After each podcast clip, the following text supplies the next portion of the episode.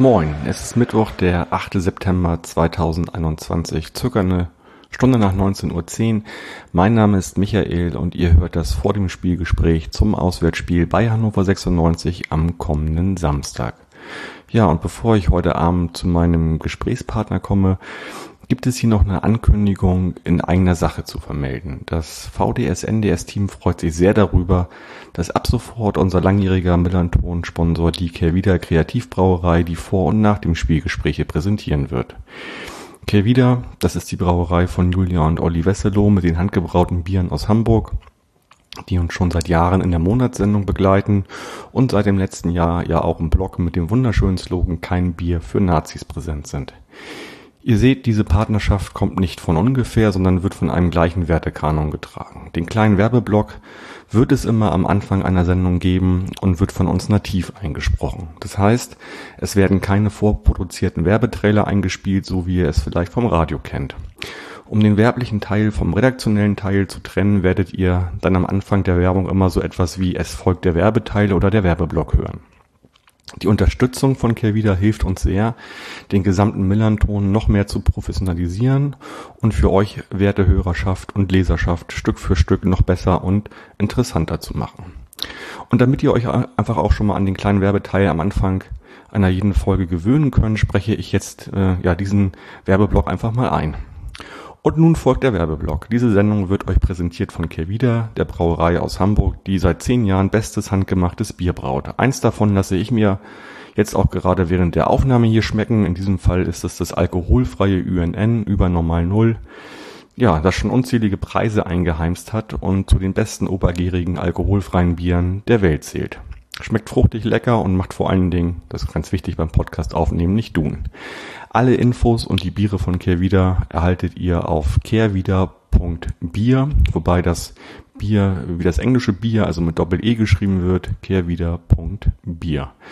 Bitte denkt immer daran, Bier stets bewusst zu genießen. Und ja, das soll es auch schon gewesen sein mit dem Werbeteil. Und nun komme ich zum heutigen Gesprächspartner und darf recht herzlich Tobi vom Vorwärts nach Weit Podcast begrüßen.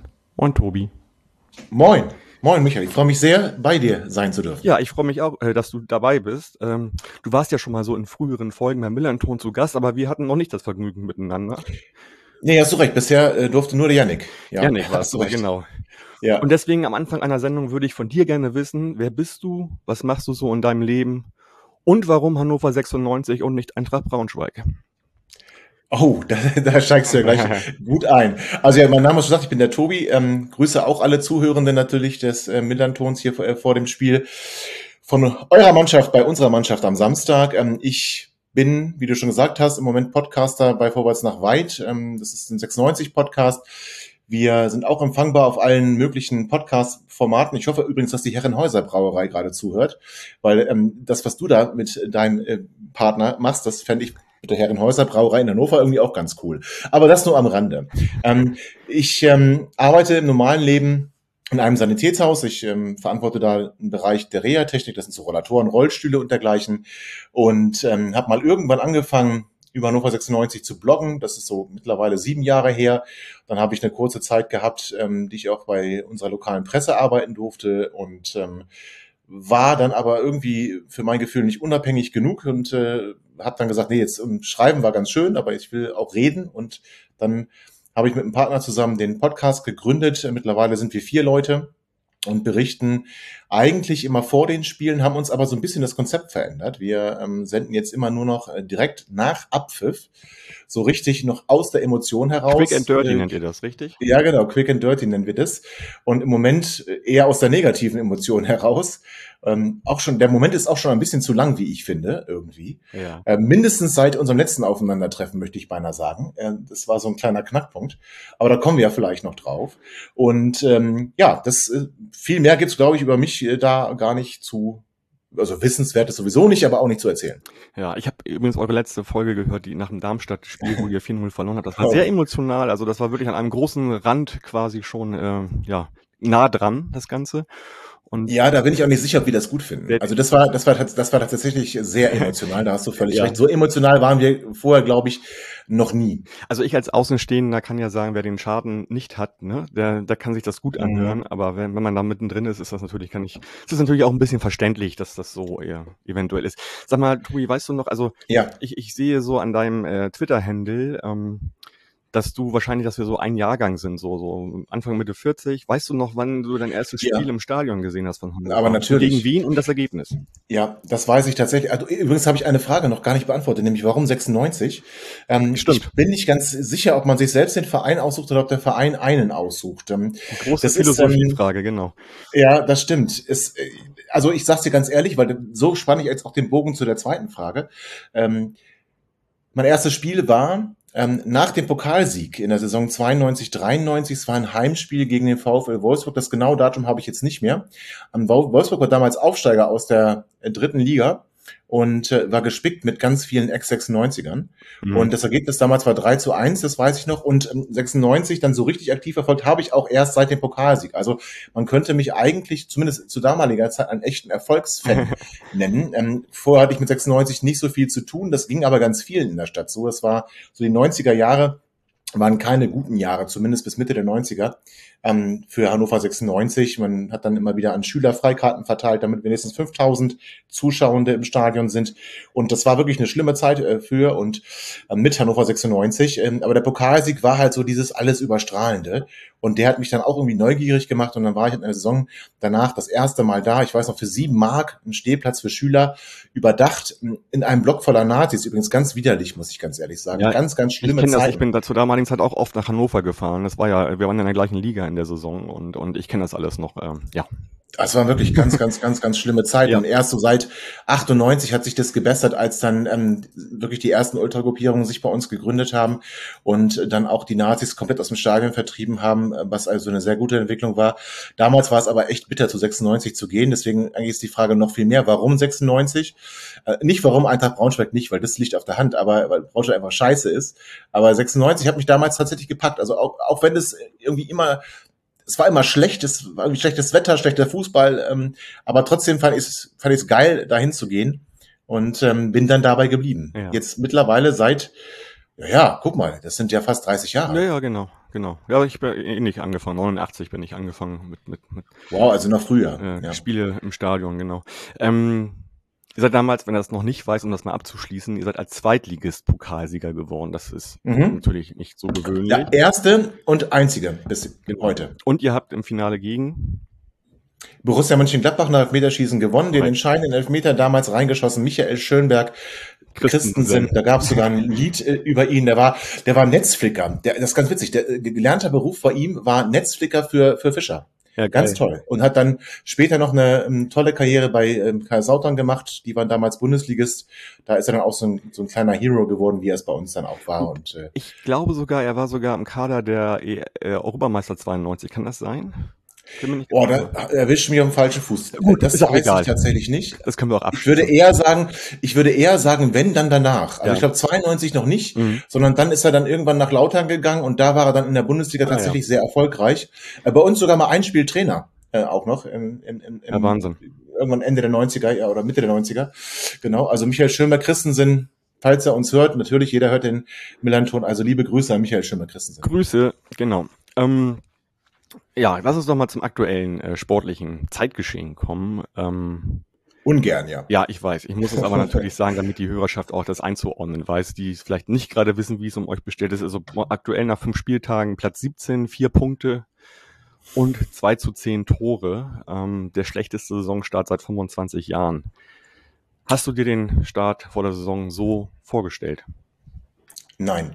Also, dass es schwierig werden könnte, das hatte ich schon erwartet. Wir haben einen relativ großen Umbruch. Da werden jetzt einige 96-Fans sagen, oh nee, wir haben keinen Umbruch, aber doch, wir hatten schon einen relativ großen Umbruch. Wir haben einen neuen Sportdirektor, wir haben einen neuen Trainer, ein neues äh, Assistenzteam, auch die Betreuer sind neu, die Ärzte, die Physios sind neu, einige neue Spieler.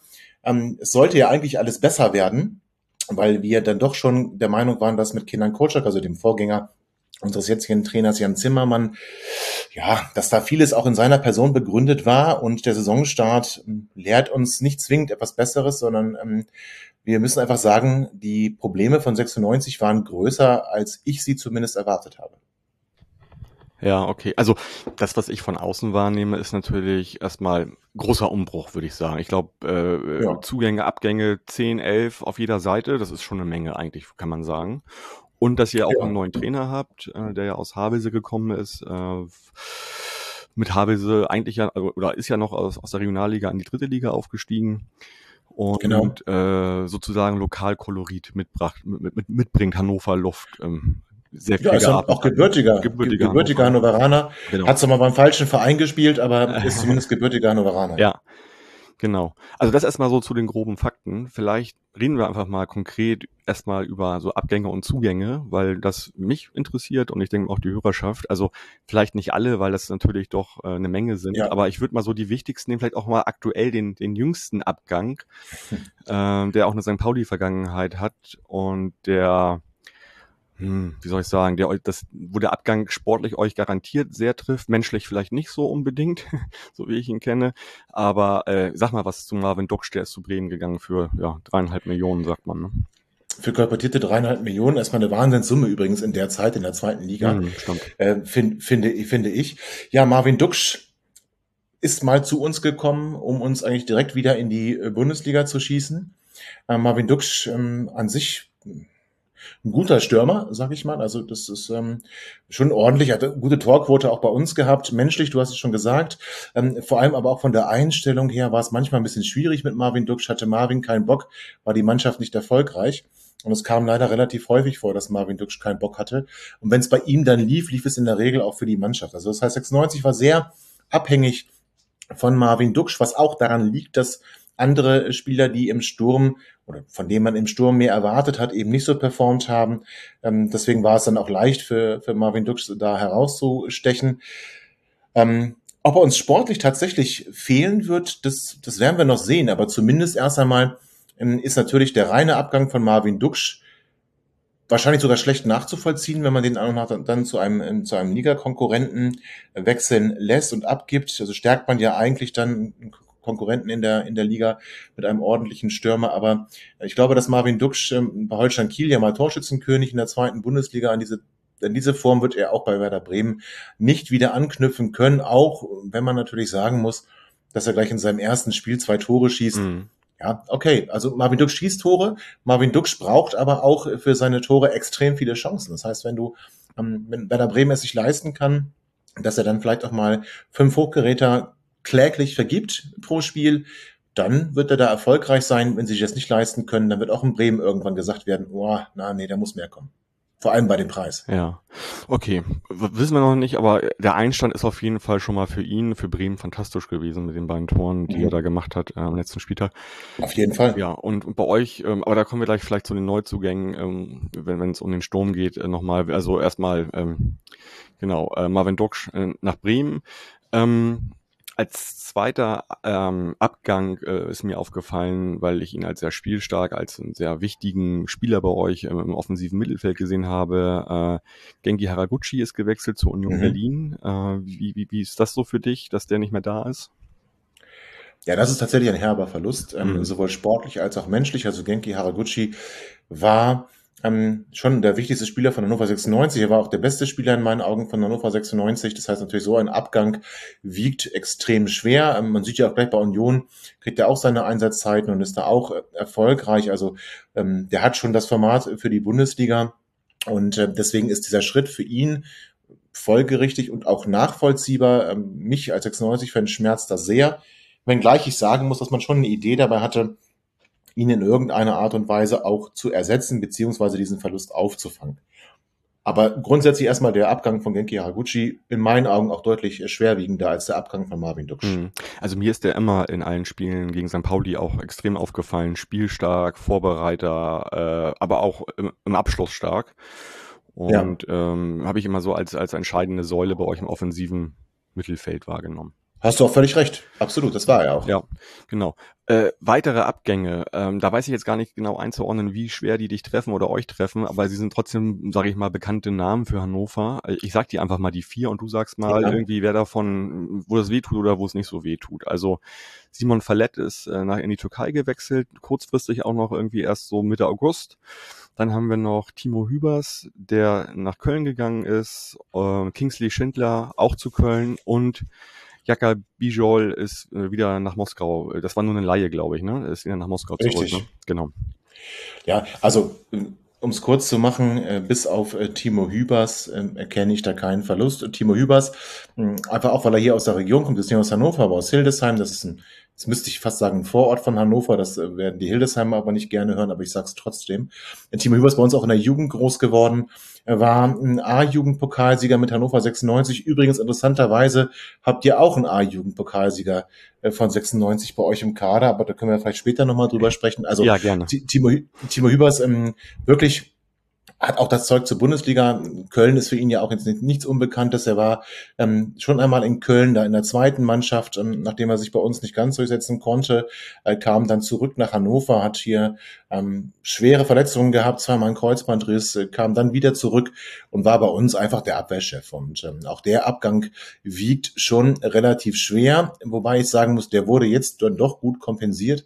Und ähm, die anderen Spieler, also Simon Fallett, glaube ich, von der Qualität her ist ein, ist ein guter, guter Fußballer, ähm, ein guter Innenverteidiger bei Eintracht Frankfurt sich leider nicht ganz durchsetzen können. Von dem haben wir uns extrem viel versprochen, ist hier aber nie angekommen. Und letzten Endes war dann dieser Schritt, dass er, dass er in die Türkei, muss man sagen, zurückgeht, er war ja auch bevor er bei uns war in der Türkei, dann auch irgendwo folgerichtig. Und Jakabiol, ja, war eine Laie, ähm, hat nicht funktioniert bei uns. Mhm. Ein junger Typ, guter Fußballer, ähm, aber für die zweite Liga nicht mit der nötigen Zweikampfhärte. Ja, okay. Dann habe ich den tatsächlich stärker wahrgenommen bei euch im Gefüge, als er dann doch war anscheinend, ja. Ja, also er hat, nee, auch da, er ist nicht, also von den Anlagen her ist er wirklich ein sehr, sehr guter Fußballer. Und ich, ähm, ich war auch ein Freund von Jaka Biol. Ich war damit relativ allein. Aber ich muss ganz ehrlich sagen, trotzdem, die Zweikampfhärte brachte er eben nicht mit. Er ist verpflichtet worden, um den Abgang von Waldemar Anton, der spielt jetzt beim VfB Stuttgart, zu kompensieren. Der hat bei uns auf der 6 gespielt, spielt bei Stuttgart jetzt in der Innenverteidigung. Da hat er bei uns auch mal angefangen, auch ein A-Jugendpokalsieger ähm, im Übrigen. Und ja, er hat es aber nicht geschafft, diese Fußstapfen von Waldemar Anton ähm, auszufüllen und äh, außer dass er mal Ansätze zeigte, wo man sagen kann, dass, dass das kann einer werden, war da nicht viel zu sehen und wir hatten glaube ich, eine vereinbarte Ablöse von fünfeinhalb Millionen, die ist völlig utopisch und eine weitere Laie wollte Moskau nicht. Und aber auch da muss ich sagen, ähm, bei den Transfers, die wir so am Ende der Transferperiode äh, gemacht haben und realisieren konnten, haben wir ihn mehr als äh, gleichwertig ersetzt. Wir haben da sogar die Position stärker besetzt jetzt. Genau, dazu kommen wir jetzt zu den Neuzugängen, auch zu den jüngsten. Äh, als direkte Reaktion auf den Abgang von Duxch kann man eigentlich den Zugang jetzt von äh, Lukas Hinterseher sehen, ja. der aus äh, Südkorea gekommen ist. Ähm, genau. Und äh, auch eine Hamburger Vergangenheit hat, wenn auch ähm, woanders in Hamburg. Beim falschen, beim falschen Verein, ja.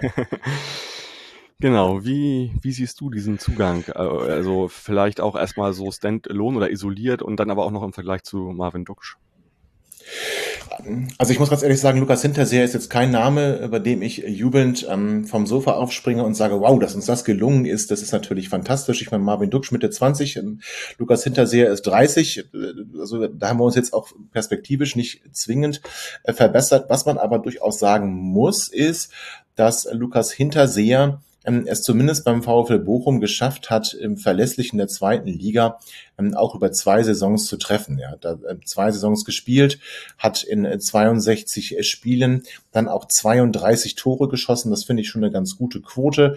Ähm, beim HSV hat er sich dann nicht durchsetzen können. Letzten Endes in der ersten Saison noch mit neun Toren, dann in der zweiten Saison nur noch Ersatzspieler, weil Simon Terodde eben alles überstrahlt hat im Sturm ähm, des ähm, falschen Hamburger Vereins. Und ähm, grundsätzlich, also ich, nee, als der Name das erste Mal durch die Presse geistert, dachte ich, um Gottes Willen nicht Lukas Hinterseher. Mhm. Ich kann es aber gar nicht so gut begründen. Also ich habe ihn jetzt gar nicht so spielen sehen. Ich habe ihn bei Bochum damals nicht so wahrgenommen, weil ähm, das zumindest eine Zeit lang dann auch im Zweitliges war, der uns nicht interessiert hat. Als dann Ingolstadt in der Bundesliga war und äh, er da auch gespielt hat, ist er nicht besonders herausgestochen. Unterm Strich muss ich aber ganz ehrlich sagen, diese dreieinhalb Millionen für Marvin Duksch, wir haben 350.000 für Lukas Hinterseher bezahlt, der in der zweiten Liga schon nachgewiesen hat, dass er weiß, wo das Tor steht. Er ist halt ein reiner Boxspieler. Also Marvin Duksch hat sich gern auch mal fallen lassen, hat versucht, das Spiel mit aufzubauen. Das ist Lukas Hinterseher halt nicht. Lukas Hinterseher ist jemand, der lebt von Flanken. Ähm, das ist auch das Spiel, was, was, was Jan Zimmermann gerne forcieren möchte und gerne spielen möchte über die Außen.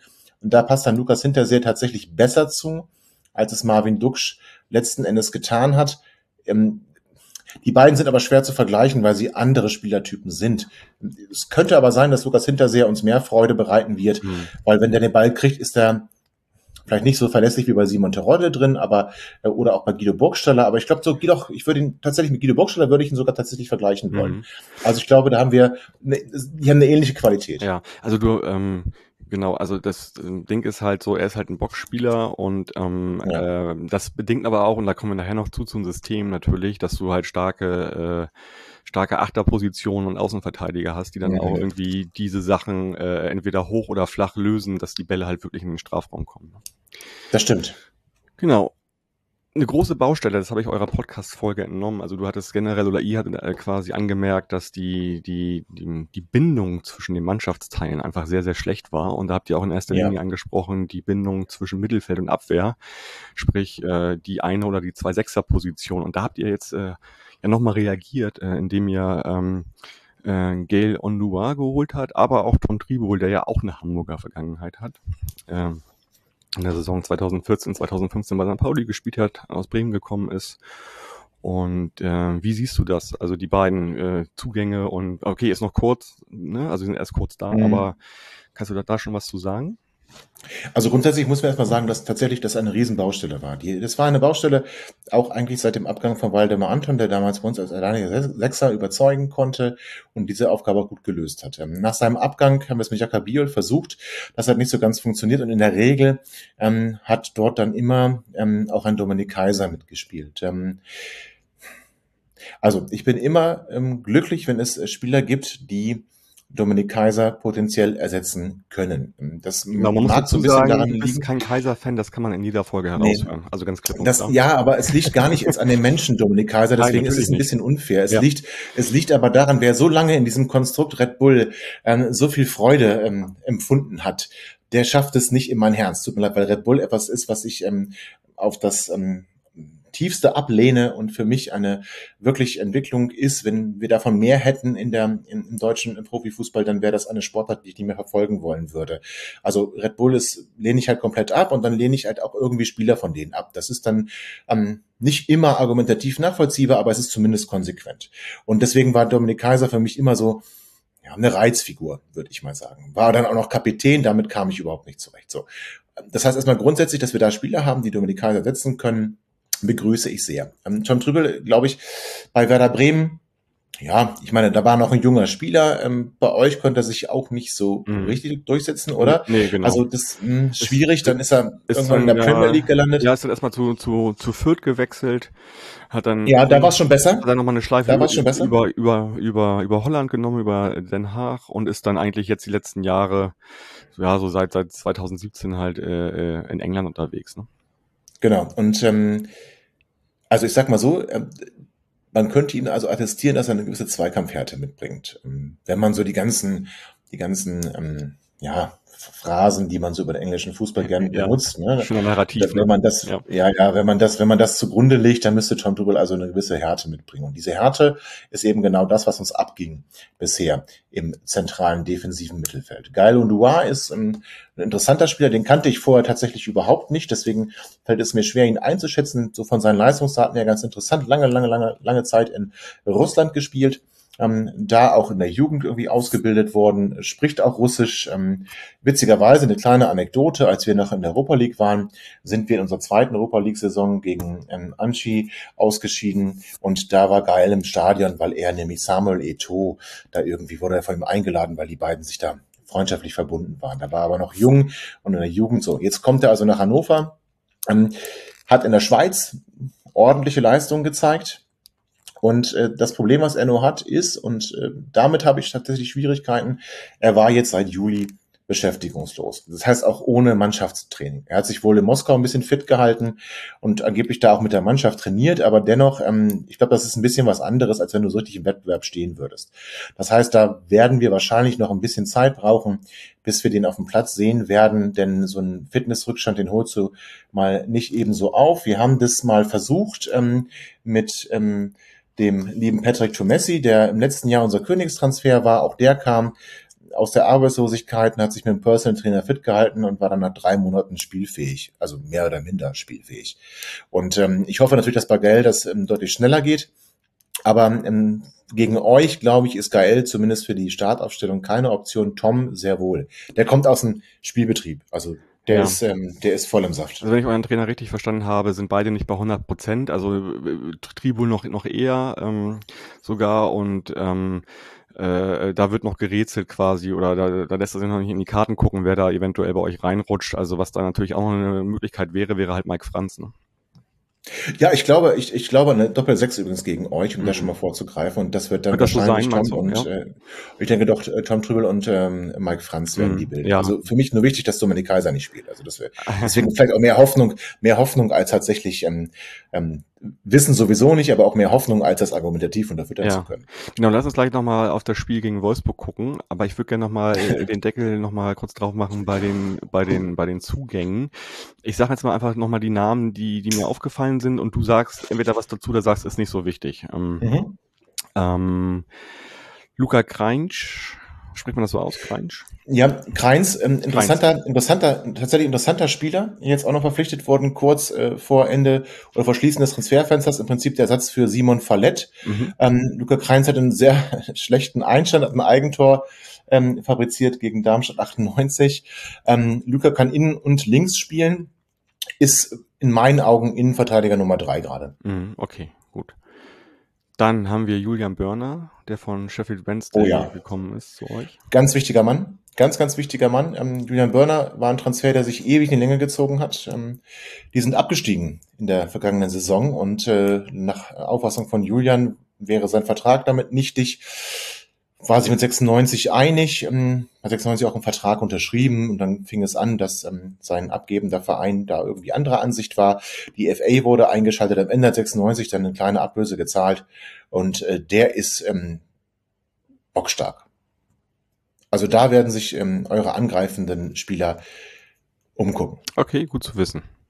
Liebe Hörerschaft, auf Julian Börner achten. Dann haben wir noch Yannick Dehm von Kiel. Ja, man hört immer, also ich habe ihn äh, nie sp äh, spielen sehen, außer gegen uns, aber man hörte, er sei einer der besten Außenverteidiger der zweiten Liga, kann rechts wie links spielen, rechts momentan an, an Seymour keinen vorbeikommen, links war Niklas Hult verletzt, da konnte er dann ähm, eingesetzt werden, ist bei uns noch nicht ganz angekommen, wenn er das abruft, was er bei Holstein auch in der vergangenen Spielzeit ähm, gezeigt hat, dann ist er eine Verstärkung. Zumindest macht er unseren Kader breit. Ja, okay. Also ich äh, habe ihn auch als stark in Kiel wahrgenommen, deswegen äh, würde ich jetzt einfach mal sagen, das ist äh, für euch ein guter Zugang, Neuzugang. Ähm, Sebastian Kerk von äh, Osnabrück, Absteiger.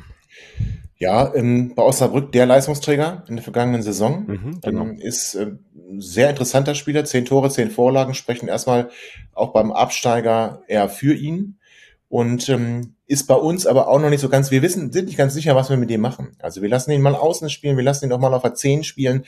Wir haben so seine Position noch nicht gefunden ähm, und er sich vielleicht auch noch nicht so bei uns zurechtgefunden, halte ich für einen sehr interessanten Spieler und auch für einen sehr starken Zugang. Ja, okay. Sebastian Stolze von Jan Regensburg. Ja, also ähm, man könnte jetzt sagen, Stolz hat einen Fehler gemacht. Ähm, Regensburg ist jetzt Tabellenführer, außer gegen euch äh, haben die alles gewonnen. Ja, sie sind noch, genau, sie sind noch Tabellenführer, ja. aber haben gegen uns verloren, genau. Genau, genau. Alles gewonnen bis, bis auf das Spiel gegen euch ähm, und sind noch Tabellenführer. Ähm, ja, Sebastian Stolze, also bisher nicht mehr als ein Ergänzungsspieler. Okay. Aber interessanter, interessanter Mann. Also okay. interessanter Mann kann auf dem Flügel eingesetzt werden. Äh, und das, da brauchen, da brauchten wir ähm, Personal, da brauchten wir auch Qualität. Ähm, Personal haben wir und ähm, konnte jetzt aber noch nicht so die Qualität zeigen. Ja. Okay. Wo du gerade sagst, Personal, also mir ist aufgefallen, ihr habt einen sehr großen Kader, deswegen ähm, wunderte mich auch so ein bisschen der letzte Neuzugang bei euch, äh, 18-jähriger Leihspieler von Hoffenheim, Maximilian. Bayer. Und ich habe jetzt mitbekommen, dass ihr relativ, ja, sechs, sieben, sechs, fünf, sechs Jugendspieler oder junge Spieler mit drin hattet, die der Trainer jetzt sozusagen ja mehr oder weniger, aus, mehr oder weniger Weise aussortiert hat. Und, ja, das stimmt. Ja, und trotzdem ist ganz interessant. Ja. Äh, weil, also, äh, man muss dazu wissen, ähm, Schon zum Ende der vergangenen Saison war die Prämisse, dass wir jetzt verstärkt auf den eigenen Nachwuchs setzen, weil wir eben auf dem Transfermarkt sonst nicht aktiv sein können. Ähm, das war so die Prämisse, mit der man in die Sommerpause gegangen ist, dass eben auch Jan Zimmermann, du hast es erwähnt, Trainer beim TSV Havelse, die hat eine Mannschaft aus dem Mittelfeld der, der Regionalliga ähm, immerhin zum Aufsteiger in die Drittliga gemacht. Da haben sie jetzt einen Negativrekord gerade aufgestellt mit sieben Spielen, sieben Niederlagen. Ähm, also ohne ihn muss man dazu aber sagen. Das heißt, er hat aus den Jungs echt eine Einheit geformt, auch junge Spieler herangeführt. Die spielen ja war so auch ganz nebenbei bei euch im äh, Stadion, ne? Habe genau, die spielen bei uns im Stadion, weil das Stadion in Garbsen, das ist ein kleiner Vorort von Hannover, da kommt Havelse her, mhm. nicht ansatzweise Drittliga-tauglich genau. wäre. Deswegen spielen sie bei uns vor bescheidenen Zuschauerzahlen, ähm, ist, glaube ich, auch undankbar, in so einem fremden Stadion, so einem Riesenstadion dann ja, auch ja. zu spielen. Da kommen irgendwie ich habe die also Bilder ich, gesehen in der Übertragung, ja. das sieht nicht schön aus, einfach so, ne? Also. Nee, ist auch keine Stimmung, außer der Gast macht sie. Ähm, das ist tatsächlich ein bisschen schade, aber Stimmung war gab's auch nicht. Also von daher, äh, das ist jetzt für die auch nichts Neues. Aber ich glaube, das Stadion, da, damit kommen die nicht ganz so zurecht. Aber ist ein anderes Thema. Also Jan Zimmermann äh, eben angetreten mit der Prämisse, unsere Jugendspieler voranzubringen und ähm, sich auch aus dem ähm, aus der zweiten Mannschaft durchaus zu bedienen. Also einige Spieler hochgezogen, dann auch die Sommervorbereitung mitmachen lassen. Am Ende die meisten wieder zurückgeschickt. Auch zwei Spieler, die in der Rückrunde in der vergangenen Saison von Kenan Kocak noch häufig ähm, berücksichtigt wurden. Musa Dumbuya zum Beispiel hat ähm, häufig dann bei uns in der ersten Mannschaft in der Rückrunde gespielt mit Gudra. Nicht ganz so häufig, aber war zumindest im Kader. Das sind so zwei Prominente, die jetzt gerade wieder runtergeschickt wurden. Aber ja, also ähm, ich sag mal so, die Prämisse, wie gesagt, auf die eigene Jugend zu setzen, hat sich dann herausgestellt, als sie sind wohl nicht stark genug und ähm, dann hat man hinterher nochmal so viele Transfers realisiert. Hm, okay, ja gut, okay. Für mich war es nur verwunderlich, dass man halt noch einen 18-jährigen Leid irgendwie aus Hoffenheim, aber von dem man sich aber Maxi halt, Bayer ist ein, doch, doch, ja. Von dem man sich, also, also der, der hat ja auch jetzt schon gespielt und auch gegen Wolfsburg halt äh, im Sturm gespielt ja. und anscheinend ist da ja irgendwie, sieht der Trainer ja Potenzial auf jeden Fall. Ne? Ja, der bringt eine Qualität mit, die wir bisher im Kader nicht hatten. Okay. Der ist ein ganz wichtiger Spieler, ich sag mal so um Lukas Hinterseher herum, kann mhm. auch über den Flügel kommen, ist schnell, ähm, ist torgefährlich, hat bei Hoffenheim ähm, schon erste Bundesliga und auch ähm, ähm, Europapokalerfahrung sammeln können, ist also wir hätten uns gewünscht, wir hätten wenigstens eine Kaufoption oder ihn fest verpflichten können, aber Hoffenheim setzt große, große Stücke auf Maxi Bayer und das Einzige, was wir ähm, warum wir über ihn überhaupt bekommen haben, war eben die Aussicht auf mehr äh, Spielpraxis, mehr Spielanteile und die wird er bei uns meines Erachtens zweifellos bekommen. Ja, da sehe ich auch einen Vergleich zu Oma Mamouche eigentlich so. Also da kann man froh sein, wenn ja. der einfach mal eine Saison bei einem spielt, sozusagen. Und, und, also den hätten wir jetzt auch gern gehabt, ehrlich gesagt. ja, also, ich weiß, der war ja bei euch, der war ja bei euch im Gespräch, ich weiß ja.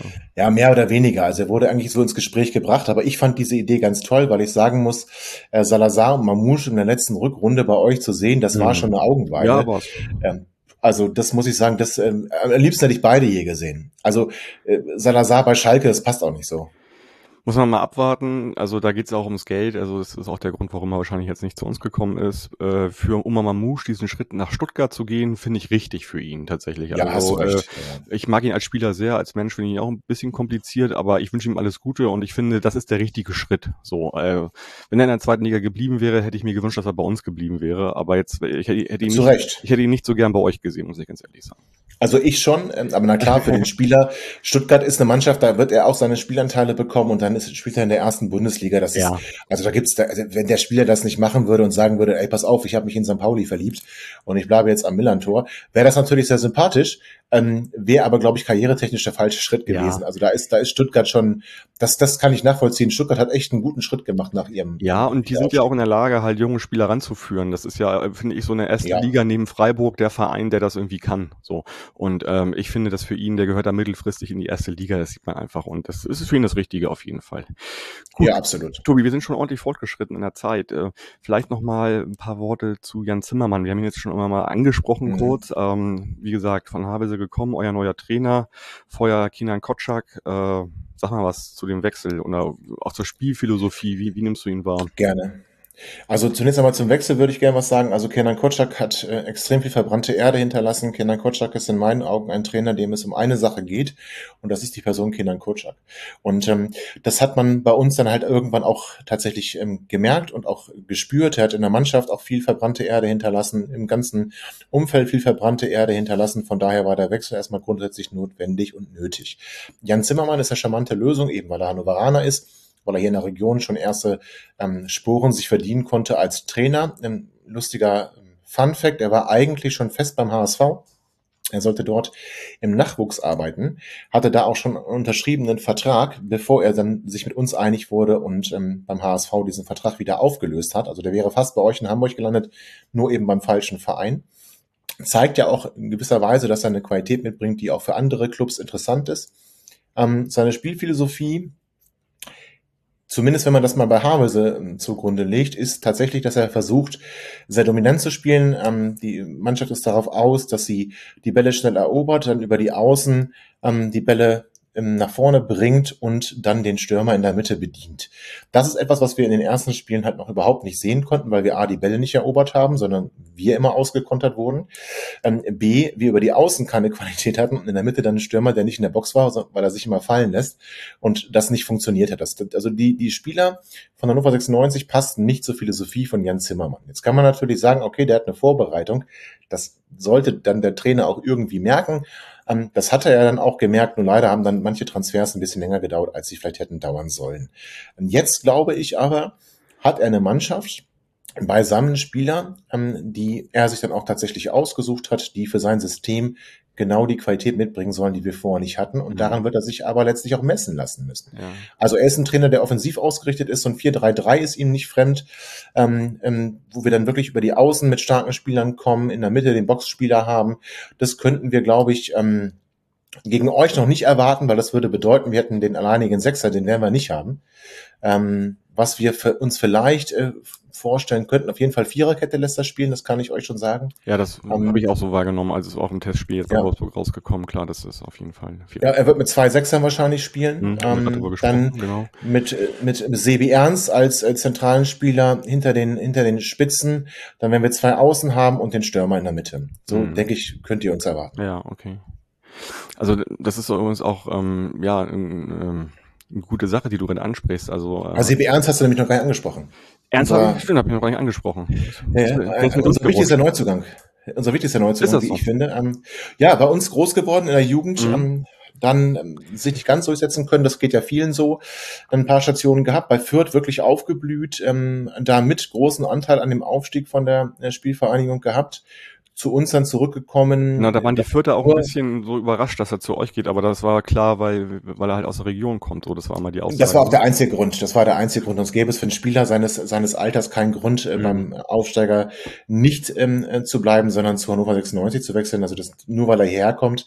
Ähm, und ist für mich auch wirklich ähm, und jetzt kommen wir dazu mit Genki Haraguchi. Also ich glaube, dass er halt ähm, das Potenzial hat, Genki zu ersetzen. Meine Idee war eigentlich, dass Florent Muslia ihm dann noch beiseite, also oder zur Seite steht, Florent Muslia, aber ähm, ist wohl das ewige Talent, äh, das äh, wir in Karlsruhe schon gesehen haben, gedacht haben, wir machen den zum gestandenen Profi. Jetzt mit dem verschossenen Elver in Darmstadt wird es wahrscheinlich schwierig für ihn in die, in die Elf zurückzukehren. Ja, okay. Ich fand es übrigens interessant, dass du gesagt hattest, dass ähm, euer Trainer jetzt quasi neue Spieler hat, die sein System können. Bei uns war es andersrum letztes Jahr. Also Schulz hat ja angefangen mit einer Dreierkette zu spielen, hat dann irgendwann gemerkt nach einiger Zeit, äh, dass das halt, dass er mit dem Spieler Potenzial oder Material, echt ein Scheißname oder ein Scheißwort, aber ja, äh, das recht kann. Und dann hat er quasi ja die Taktik umgestellt und ist ja auf dieses 4-4-2 mit Raute gegangen, was dann ja erfolgreich war auf Dauer. Also da war es andersrum so, ne? Also so, also. Als Himbo hat es ja versucht, aber mhm. es hat halt nicht, also er hat, er hat tatsächlich versucht, die Taktik ähm, so umzustellen, dass das, das mit dem Spieler, sage ich das auch nicht, sage ich jetzt nicht, dass das mit den Spielern, die wir im Kader Kader haben, äh, möglich ist und abbildbar ist, aber war es dann nicht. Also mhm. ähm, ich glaube, dass natürlich ähm, der Ansatz zu sagen, wir, wobei das, das ist auch wieder so eine Philosophiefrage, ne? Wenn du sagst, du, du bist, du bist eine Mannschaft, du hast ein festes System, ähm, das brichst du vielleicht auch runter in, ich sag mal so, ab der U15, U17 und 19 bereitest du die Spieler darauf vor, genau auf dieses System, scoutest dann auch die Spieler, die du für dieses System brauchst, förderst die nochmal intensiver und die kommen dann in die Profimannschaft und haben genau das System, das sie seit vier Jahren spielen. Ähm, das kann natürlich ein Erfolg sein. Ajax Amsterdam damals in den 90er Jahren ist damit genau erfolgreich gewesen. Barcelona hat es auch mal gemacht. Ähm, das heißt, ich glaube, das ist gar nicht so verkehrt. Nichtsdestotrotz finde ich es an sich natürlich positiv, wenn ein Trainer die Fähigkeit hat, zu sagen, okay, ich habe zwar eine Taktik im Kopf, aber meine Spieler passen dazu nicht. Kein Problem, ich passe meine Taktik an.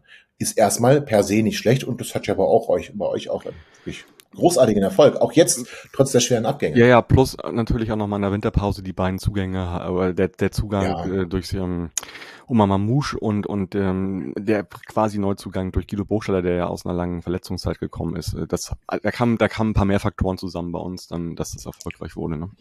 Ja. Äh, ja, okay. Ähm, ja, also wir haben, wir haben, wir haben heute eine Sendung, die, die A ein bisschen lang wird, aber es ist, ist heute einfach mal so, weil wir ja auch ein paar Sachen von, von ja, Verzeihung, vorgestellt ja. haben und die auch sehr, sehr sportlastig ist, was aber auch, auch, auch mal okay ist, finde ich gut. Ähm, vielleicht noch so, so zum Schluss hin die, die letzte Frage, so, wie nimmst du denn, ja. also ich glaube, wir haben jetzt erstmal einen guten Überblick bekommen, wie ihr, äh, was bei euch los ist, so, was, was, äh, wo eure Problemzonen sozusagen gerade sind. Und, und ähm, wie gesagt, ihr habt ja unter der Woche, habe ich ja schon erwähnt, 3-3 gegen Wolfsburg gespielt. Ich weiß nicht. Eine bessere B11 wohl, wohlgemerkt, ja, ne? Okay, also. gut. Aber ich sag mal, ja, okay, das stimmt. War jetzt natürlich nicht die erste Elf, aber trotzdem ist es ja erstmal, ähm, unabhängig davon, wer da kommt, für euch ja vielleicht auch erstmal, äh, ob man da Sachen ableiten kann. Also Tom Tribul war noch nicht dabei, der war in der, mhm. in der Corona äh, Quarantäne. In der Quarantäne, ja. äh, genau. Also, aber trotzdem kann man ja ich glaube, da geht's ja auch stark um, um, wie soll ich sagen, um Erfolgserlebnis vielleicht sogar, wenn man jetzt gegen ähm, ja, ich finde auch, das kann man als Erfolg werden. Der genau. ersten Liga und ein 3-3, äh, darum geht's ja auch, glaube ich halt. Ne? Wobei man sagen muss, ähm, es hätte nochmal in der Nachspielzeit einen Elfmeter geben müssen für den VW Wolfsburg, dann hätten wir wahrscheinlich verloren. Okay. Aber gut, das Leben findet nicht im Konjunktiv statt. Also von daher ist das 3-3 natürlich erstmal ein, ein, ordentliches Ergebnis gegen den Tabellenführer der Bundesliga. Ist ja nun mal egal, ob es ein B- oder A-Kader war, es sind alle Spieler aus dem Kader von VW Wolfsburg. Richtig. Ähm, von daher war das, glaube ich, schon ein sehr ordentlicher Auftritt. Wir haben auch Undua schon sehen können wir haben Lukas Hinterseher sehen können, der ähm, jetzt noch nicht ähm, erfolgreich war. Ähm, Maxi Bayer hat ein sehr gutes Spiel gemacht. Äh, Sebastian Ernst endlich mal ein Tor geschossen, weil er jetzt wieder nämlich weiter nach vorne gezogen ist, muss man wissen. Er hat bei uns bisher mit auf der Doppel 6 äh, großteils gespielt. Das heißt, nach vorne, was eigentlich seine Stärke ist, war da nicht so viel möglich. Mhm. Gegen Wolfsburg dann gleich auf der 10 und ein Tor gemacht. Also das kann dann der Weg sein. Es war wirklich ein ordentlicher Test, finde ich. Und macht zumindest Mut, dass da jetzt ein paar Dinge unter Umständen besser laufen können als in den ersten ja, Spielen. Genau, und äh, du sagtest davon auch, Kerk hat noch nicht so die richtige Position, die, die Rolle mhm. gefunden, der hat ja auch zwei äh, Tore geschossen, also eins aus dem Spiel heraus und eins ja, der Elfmeter. Auch, ne? Genau, ein Elfmeter, genau. Ja, genau. Also äh, ihr, ihr habt ja so Probleme gehabt, äh, oder ich habe ihr habt euch ja episch über den verschossenen Elfmeter in Darmstadt in der letzten Sendung unterhalten und ähm, ja. vielleicht ist ja Kerk derjenige, dass, wenn er Stamm spielt, der dann die vielleicht schießen kann. Ich hoffe, dass Lukas Hinterseher das macht, wenn mhm, er spielt. Okay, ähm, ja, gut. Ne, das, also ähm, hat Marvin Duksch bei uns auch äh, in der Regel gemacht. Ähm, bei Bremen hat man ja auch gesehen, warum. Das war ja wirklich ein fantastischer Elfmeter, den er da ja. äh, verwandelt hat. Und ähm, das erwarte ich mir von Lukas Hinterseher, aber auch, ich finde es immer ganz spannend, oder nee, spannend falsch, ich finde es ganz interessant und ganz nett, wenn der äh, Mittelstürmer dann auch diese Verantwortung übernimmt und den Ball einfach reinhaut. Gut, ähm, jetzt als allerletzte Frage, also noch vielleicht noch mal kurz vorab äh, zur Stadionsituation, um das nicht, nicht zu vergessen, weil wir haben ja mittlerweile wieder Spiele vor ZuschauerInnen. Ähm, ich weiß, dass bei St. Pauli äh, ja alle 1140 Tickets weggegangen sind. Ähm, quasi der, was gerade geht, ausverkauft ist. Äh, ich weiß nicht, wie ist bei euch so der Zuspruch gerade im Stadion? Ja, das ist ähm, nicht besonders gut. Ähm, mhm. Es werden wohl wahrscheinlich 20.000 gegen euch kommen. Mhm. Ähm, Das ist schon mal ähm, sehr ordentlich. Wir hatten im letzten Heimspiel 8600 Zuschauer. Okay. Ähm, oder Zuschauende, besser gesagt. Das, äh, das ähm, ist natürlich ein bisschen, bisschen wenig. Interessanterweise hat Martin Kind mit einem Zuschauerschnitt von 36.000 geplant, was gar nicht momentan möglich ist mit der nur ähm, möglichen Auslastung. Die liegt bei knapp 25.000. Ähm, die haben wir bisher noch nicht voll gemacht und die werden wir bisher, die werden wir auch gegen euch, denke ich mal, nicht voll machen. Mhm. Die Situation ist einfach folgende. Ich weiß nicht, wie das bei euch ist, aber bei uns ist es so, dass die ähm, organisierte Fanszene diesen Spielen fernbleibt. Es gibt ja. zwar vereinzelte ähm, Menschen aus der Szene, die dann auch ähm, den Spielen beiwohnen, aber so unser, unser klassischer Fanblock, der ist leer. Die treffen sich zwar auch rund um das Stadion und schauen das Spiel gemeinsam, aber sie kommen halt nicht ins Stadion. Ich weiß nicht, wie ist es bei euch? Das ist bei uns also ganz genauso. Ähm, äh, es gibt natürlich vereinzelte aus der organisierten Fanszene, die natürlich da sind, aber der gemeinsame Support äh, in erster Linie von der Süd logischerweise von USP aus, der findet nicht statt und ich glaube auch, der wird lange nicht stattfinden, bis nicht annähernd irgendwie das Ding wieder voll ist. So. Ja, also dieses Hashtag alle oder keiner ja, genau. ähm, ist, denke ich, immer noch sehr, sehr, sehr federführend. Ähm, ja, von daher ist natürlich die Stadionsituation, wie sie ist. Also die Zuschauenden, die da hinkommen, haben sicherlich Freude an dem Spiel. Ich bleibe den Spielen allerdings auch fern. Ähm, es ist so, ich war in der vergangenen Saison, gab es zwei Spiele, es gab eigentlich drei Spiele. Ein Spiel war aber nur für VIPs. Es gab also zwei Spiele, die für die Zuschauer ähm, und Zuschauerinnen offen waren, wo man hätte Karten kaufen können. Eins davon war das Derby, ähm, wo ich dann auch hingegangen bin und muss ganz ehrlich sagen, ich habe halt gemerkt, Stadion ist tatsächlich für mich nur ein ähm, ähm, etwas Erstrebenswertes mit den, mit den Jungs, also mit denen, mit denen man sich immer trifft. Und ähm, diese ganze, diese ganze Situation, die wir jetzt gerade haben, ähm, verhindert das halt irgendwo. Und ähm, es war für mich total surreal. Wir haben das Spiel gewonnen. Das war auch alles wunderbar. Ähm, Im Stadion war es komisch. Außerhalb des Stadions war es dann wie immer. Ob das jetzt gut oder schlecht ist, lasse ich mal dahingestellt. Aber für mich äh, war damals die Entscheidung klar, dass ich sage, okay, solange die Situation so ist, wie sie ist, ähm, werde ich diesen Spielen nicht, nicht, nicht beiwohnen, weil es nicht mit den Menschen ist, Zumindest nicht mit allen Menschen, mit denen ich sonst zum Stadion gegangen bin oder im Stadion mich getroffen habe, nach dem Stadion getroffen habe und mir dann tatsächlich etwas fehlt und ich dann tatsächlich lieber ähm, zu Hause gucke. Okay, kann ich völlig verstehen. Ich mich Oder mit Jungs in der Kneipe. Also mhm. das ist ja jetzt auch wieder möglich. Das war ja lange Zeit auch nicht möglich, aber das ist jetzt wieder möglich. Aber ähm, ich habe halt gemerkt, die Menschen machen das aus und 96 muss nicht im Stadion sein. Mhm. Okay. Also ich finde es generell richtig, dass die organisierte Szene nicht Support macht in irgendeiner Art, also auch so auf Schmalfeuer nicht. Das finde ich auch nicht richtig, würde ich nicht gut finden. Ich finde es auch eher komisch in anderen Fanszenen, die, wo das nicht voll ist, aber die trotzdem das volle Programm mhm. abspielen. Finde ich echt merkwürdig. Ja, komisch. Äh, ja. Finde ich dann e-, eher das, was ihr da auch macht. Also das liegt mir dann auch eher. Ich persönlich genieße das ins Stadion zu gehen. Ich treffe auch viele Leute und ich finde einfach, also dieses, ich, ich habe dieses, also ich brauche das, dieses, ich, ähm, dieses Singen oder dieses, ja, dieses Singen, das, das ja. so, das, das setzt so Sachen in mir frei, die, die das hat mir total gefehlt irgendwie, ne? Also ich Das singen, fehlt mir auch, aber es macht bei uns halt keiner. Also und alleine singen kann man natürlich machen und versuchen die Menschen zu animieren, aber ich ähm, bin nicht der Capo, äh, will das auch gar nicht sein und äh, von daher, also das Singen in der Gruppe, das fehlt mir auch extrem, das muss ich ganz ehrlich sagen. Ähm, weil das ja. macht für mich dann auch im Besuch des Spiels aus. Also ich bin jetzt keiner, der auf die Haupttribüne geht und klatscht wie im Theater, sondern ich möchte dann schon Support und alles Mögliche äh, geben. Das kann man natürlich auch alleine. Ähm, ich muss aber ganz ehrlich sagen, ähm, ich möchte, dass alle Jungs wieder da sind. Ja, also da bin ich ganz froh drüber, in einem Teil des Stadions zu sein, wo so seit, naja, ich würde schon sagen, 30 Jahre, 20, 30 Jahre gewachsene Strukturen sind. Die sind in der Lage, selbst auch einen Support hinzulegen, weil sie es noch kennen von früher. Ähm, insofern, da passiert einiges. Das, das macht mir Spaß. Nee, bei uns leider nicht. Okay, bei uns gut. nicht. Okay. Wobei es, na, wobei, äh, jetzt bin ich ja ein bisschen unfair äh, bei dem, bei dem ähm, Sieg gegen, gegen Regensburg. Ach Quatsch, gegen Regensburg, gegen Heidenheim. Äh, da, ähm, da war schon, obwohl so wenig Zuschauer da waren, war, ähm, war schon Gesang. Also das, hab ich, das ist mir positiv aufgefallen. Aber es sind, es sind nicht meine Leute, die jetzt gerade dahin gehen. Und ich bin halt in diesem Blog, äh, in dem unsere ähm, Supporter auch stehen und ähm, das fehlt mir. Deswegen ist es für mich eine Entscheidung zu sagen, nee, bevor die nicht wieder gehen, gehe ich auch nicht. Ja, kann ich völlig nachvollziehen. Zum Schluss jetzt, Tobi, als letzte Frage, äh, weil es mich nochmal interessiert, äh, wie nimmst du St. Pauli gerade wahr? Wie gesagt, ich bin sehr überrascht, dass ihr ähm, so gut gestartet seid. Ihr seid immerhin Tabellendritte, habt den Tabellenführer, auch wenn es nur Jan Regensburg ist, ähm, die erste Niederlage beigebracht, nach vier Spielen ähm, in Folge mit Sieg. Hätte gedacht tatsächlich, dass ähm, die Abgänge von Mamouche und Salazar euch schwerer treffen. Äh, augenscheinlich ist es nicht so. Das spricht also dafür, dass, dass euer Trainer es geschafft hat, in der vergangenen Rückrunde da irgendwie auch eine Einheit zu bilden. Ihr habt eure Mannschaft punktuell verstärkt. Ähm, sehr interessiert war ich an einem Neuzugang aus der dritten Liga, ja. aus Ferl, nämlich Lars Ritzka. Lars Ritzka ist der, den ich vorhin ansprechen wollte, als es darum ging, nochmal unsere A-Junioren aufzuzählen, die den ja. Pokal geholt haben. Lars war einer davon. Mhm. Er konnte sich dann bei uns nicht durchsetzen ähm, und ist bei euch ja auch eher der Backup. Äh, Paccarada ist einfach in meinen Augen zu stark. Ja, ja, ist, also, ist auch. Zeigen ja auch die Spielanteile. Aber ihr habt damit echt einen ordentlichen Backup und ähm, ich freue mich für Lars, dass er es jetzt geschafft hat, in ja. einen der Zweitligakader zu kommen. Also er ist auch eingewechselt worden gegen Regensburg und ich hatte genau vor dem Regensburg nämlich das Gespräch geführt mit einigen Leuten über Lars Ritzka. Ich meine, so schade an Paccarada ist gerade nicht vorbeizukommen. Man hört gar nichts mehr von ihm, ist aber auch klar, wenn man halt äh, nicht spielt.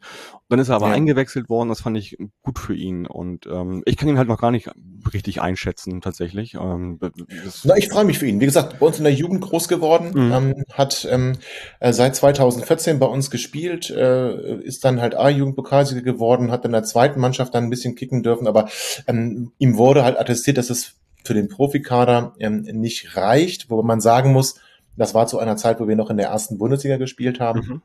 Und ich glaube, für Lars ähm, ist es ein guter Schritt, jetzt auch dann bei euch im Kader zu sein.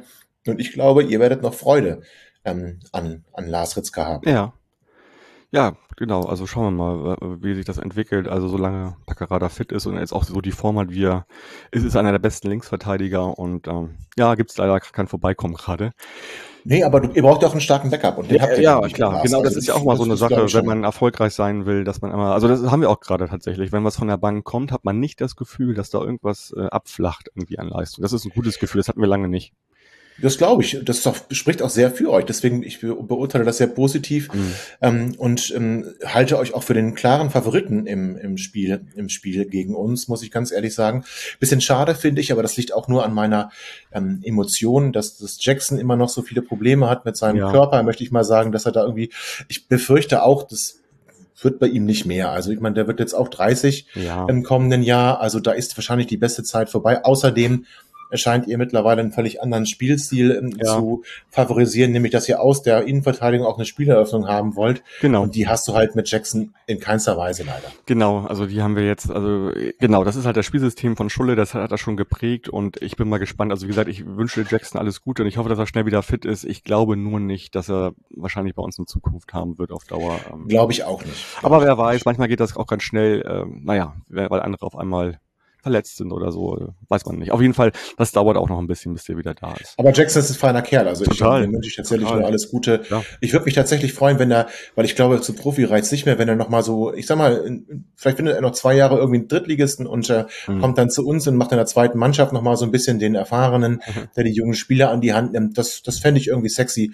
Ähm, ich mochte ihn immer sehr, nur wie gesagt, ähm, Spieleröffnung ist nicht seins und damit ist er halt eigentlich auch ähm, nicht geeignet, um den modernen Innenverteidiger zu geben, den ihr jetzt ja auch braucht, den, den wir ja. haben wollen. Und also das dafür reizt nicht. Glaube ich auch nicht. Aber äh, wir, wir schauen einfach mal. Also äh, wie gesagt, er ist auf dem Weg, äh, sich wieder an die Mannschaft zu kämpfen gerade.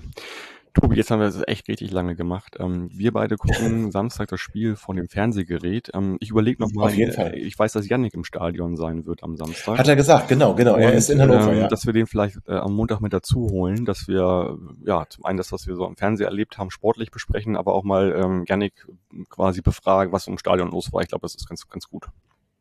Würde ich mich sehr darüber freuen. Ich ja. hoffe, dass Yannick eine schöne Zeit bei uns im Stadion haben wird. Ähm, ich hoffe nicht unbedingt auf ähm, Punkte für Yannick oder für euch, ähm, aber ich wünsche ihm trotzdem, dass er richtig viel, viel Spaß hat und dass die den, den Blog auch so ein bisschen stimmungsvoll machen. Ja, alles klar. Tobi, vielen Dank. Äh, wir sprechen uns Montag wieder. Ich, ich habe zu danken, ich freue mich drauf. Für deine Zeit und wünsche dir einen schönen Abend. Das wünsche ich dir auch. Tippt ihr gar nicht mehr? Macht ihr das nicht mehr? Mache ich ab und zu, hatte ich heute keine Lust drauf. Okay, ist auch besser so. Willst du, willst du, willst du, willst du tippen? Nee, auf keinen Fall. Verzeihung, ich habe es gar nicht angesprochen. Äh, ja. Streiche also, das einfach. Ich, ich hätte einen Tipp, aber ich, ja. Also, aber dann will ich hören, dann will ich hören. Ich tippe in 3 zu 0 für St. Pauli.